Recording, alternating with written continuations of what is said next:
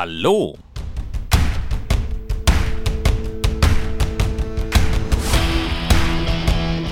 Es ist Sonntag, der 31. Januar und wieder Zeit für den Podcast Ohne Bad gehen wir baden, der DLRG Oppenheim.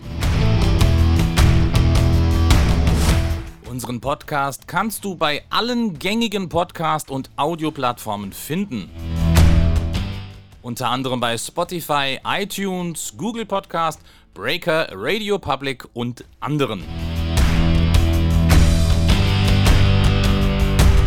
Wenn du keine Folge unseres Podcasts verpassen willst, dann abonnier ihn am besten gleich.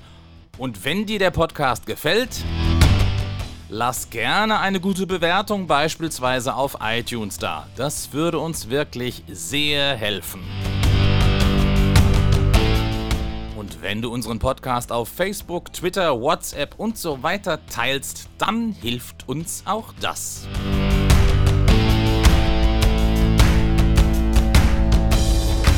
Mein Name ist Andreas Lerck, ich bin der Vorsitzende der DLRG Oppenheim und euer Gastgeber in diesem Podcast.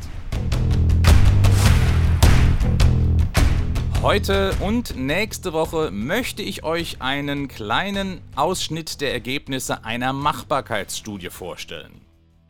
Diese Machbarkeitsstudie wurde für das bestehende und mittlerweile geschlossene Hallenbad der VG Rhein-Selz in Oppenheim im Jahr 2018 von der Firma Kannewischer durchgeführt. Man redet dann auch immer von der Kannewischer-Studie. Die Studie wurde damals im Rahmen der Diskussion in Auftrag gegeben, ob man ein neues Hallenbad mit Sauna im Rhein-Selz-Park bauen soll oder aber in das alte Bad investieren und dieses sanieren soll.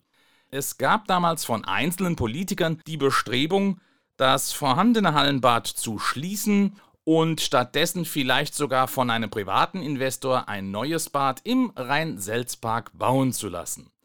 Das Thema Rhein-Selz-Park wollen wir hier an dieser Stelle garantiert nicht vertiefen, denn dazu könnte man wahrlich eine eigene Podcast-Serie machen. Ich empfehle hier einfach die regelmäßige Lektüre der Allgemeinen Zeitung, um dieses Thema, aktuell eher ein Drama oder Trauerspiel, zu verfolgen. Im Rahmen dieser Kannewischer-Studie wurden auch die beiden Ergebnisbereiche präsentiert, die ich heute und nächste Woche mit euch besprechen möchte. Zum einen die Besucherstatistik des bisherigen Bades und zum anderen dessen Eignung für verschiedene Dinge im Bereich Schwimmen. Und mit letzterem fangen wir an. Denn die Machbarkeitsstudie hat das vorhandene Bad auch daraufhin beleuchtet, wie es sich für bestimmte Themenbereiche in Sachen Schwimmen eignet. Das Ganze heißt in der Studie heutige Bedürfnisabdeckung im Hallenbad. Diese Bedürfnisse sind in die drei Gruppen Spaß, Sport sowie Entspannung und Gesundheitsförderung eingeteilt. In diesen drei Gruppen gibt es dann entsprechende Unterpunkte. So wäre ein Bedürfnis in der Gruppe Spaß beispielsweise das Planschen. In der Gruppe Sport finden wir unter anderem auch das Schwimmen lernen. Ein sehr wichtiges Thema, das uns bei der DLRG sehr am Herzen liegt. Und in der Gruppe Entspannung und Gesundheitsförderung ist unter anderem das Thema Wassergymnastik zu finden. Und dann gibt es in der Studie dafür vier Bewertungsstufen, um die Eignung des Hallenbades für das jeweilige Bedürfnis zu bewerten. Diese Stufen sind minimal geeignet, gut geeignet, höheren Ansprüchen genügend und als beste Stufe einzigartig. Bevor wir in die Details gehen, die Stufen einzigartig und höheren Ansprüchen genügend hat das bestehende Hallenbad in keinem der betrachteten Bedürfnisse erreicht. Ich habe euch die Studie in den Shownotes verlinkt, wenn ihr das alles im Detail nachlesen wollt. Okay, ich will jetzt nicht alle Punkte in allen drei Gruppen mit euch besprechen, ich habe einige dieser Bedürfnisse herausgesucht, die ich für wichtig halte und die sich auch mit dem decken, was wir bei der DLRG tun. Fangen wir mit dem Schwimmenlernen an. Dafür ist das bisherige Hallenbad in Oppenheim laut der Kannewischer Studie minimal geeignet. Eine Einschätzung, die man durchaus begründen kann. Es stand ja nur das eine große Multifunktionsbecken mit dem Hubboden zur Verfügung. Damit fand ein Schwimmkurs immer parallel und im selben Wasser wie der normale öffentliche Badebetrieb statt. Es musste ein Teil des Beckens abgesperrt werden. Damit stand ein oft etwas eingegrenzter Bereich für die Schwimmkurse zur Verfügung. Wenn der Hubboden funktionierte, dann konnte man in der Hälfte der zur Verfügung stehenden Bahn eine Wassertiefe einstellen, in dem die Kinder einigermaßen stehen konnten. Aber allzu oft war der Hubboden in den letzten Jahren defekt und das Wasser dann deutlich tiefer. Also, die Einschätzung minimal kann man hier als zutreffend betrachten. Nächster Punkt: Sportliches Schwimmen. Dafür vergibt die Kannewischer Studie die Bewertung gut geeignet. Auch das trifft sicher zu. Das 25 Meter lange Becken mit seinen fünf Bahnen war tatsächlich gut dazu geeignet, sportlich zu schwimmen, also Bahnen zu kloppen, wie man so schön sagen könnte. Vor allem, wenn der Hubboden abgesenkt und die Leine zur Abtrennung zum Nichtschwimmerbereich herausgenommen war, war hier ein sportliches Schwimmen und Training im Verein sehr gut machbar. So haben wir seitens der DLRG das Bad auch Montagabends in unserem Training benutzt.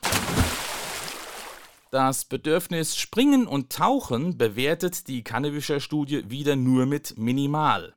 Das kann ich nicht so ganz nachvollziehen, denn ein Meter Brett und drei Meter Turm machten alles möglich, was wir in Sachen Springen für unsere Ausbildung brauchen. Und das Becken war auch tief genug für die diversen Tauchübungen. Aber vielleicht hat Kannewischer hier bei der Bewertung Punkte abgezogen, weil der Sprungbereich im Hauptbecken integriert war und kein separates Sprungbecken existierte. Okay, bei diesen drei Punkten will ich es mal bewenden lassen, denn diese decken einen großen Teil dessen ab, was wir als DLRG im Hallenbad angeboten haben. Die Studie hat in dieser Bewertungsmatrix übrigens noch eine weitere Dimension, die ich hier aber außen vor gelassen habe. Diese Dimension ist eine Abstufung des Alters und der Zusammensetzung der Nutzer.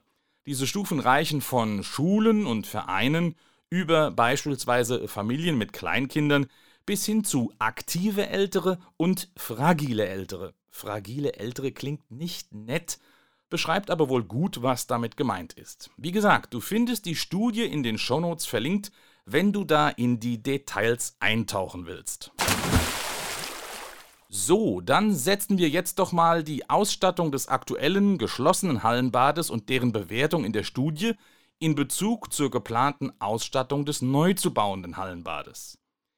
Wie ist hier die vom VG-Rat anvisierte Mindestausstattung, die sich ja auch weitestgehend mit dem Positionspapier der DLRG Oppenheim und des TVO deckt, auf dieser Grundlage zu bewerten? Nun, der Neubau dürfte bei dieser Bedürfnisabdeckung, wie es in der Kannewischer Studie heißt, eine deutliche Verbesserung gegenüber dem Altbau bringen. Ich will das an nur einem Beispiel festmachen, damit diese Podcast-Folge nicht zu lang wird.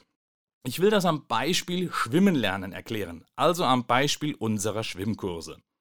Das geplante separate Leerschwimmbecken wird sich deutlich besser für Schwimmkurse eignen. Es wird zunächst mehr Platz bieten als eine abgetrennte Bahn im Hauptbecken, so wie es bisher war. Und die geeignete Wassertiefe wird eine Konstante sein, anstatt einer Variable, wie bisher mit dem störanfälligen Hubboden. Damit werden Schwimmkurse deutlich besser und effizienter durchgeführt werden können. Schon allein diese beiden Punkte belegen, dass das neue Bad eine deutliche Verbesserung bringen wird. Okay, das war der erste Teil zum Thema Kannewischer Studie. Kommende Woche wollen wir uns den Ergebnissen widmen, die die Studie in Sachen Besucherzahlen präsentiert. Bis dahin könnt ihr gerne kommentieren, was ihr von dieser Auswertung der Kannewischer Studie haltet. Den Link findet ihr, wie schon gesagt, in den Shownotes. Und die Studie hat noch viele weitere interessante Themen beleuchtet, beispielsweise die Kosten, die das Bad verursacht hat. Also, lasst von euch hören, gerne auch, wenn ihr andere Kommentare und Anmerkungen zum Thema Hallenbad und zum Podcast habt. Und wie ihr Kontakt mit uns aufnehmen könnt, das erfahrt ihr natürlich wieder jetzt. Wenn ihr mitreden wollt, dann schickt uns zum Beispiel eine E-Mail an podcast.oppenheim.dlg.de. Ich wiederhole podcast.oppenheim.dlg.de. Gerne lesen wir eure Nachrichten im Podcast vor, wenn sie zum Thema passen. Noch besser ist es natürlich, ihr schickt uns eine Sprachnachricht, die wir dann in unseren Podcast einspielen können. Ihr könnt mit eurem Smartphone eine Audioaufnahme machen und diese als E-Mail schicken.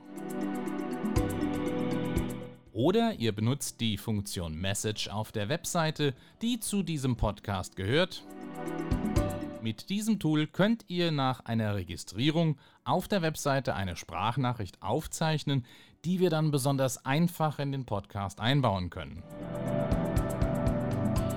Also, hört nicht nur zu, redet mit.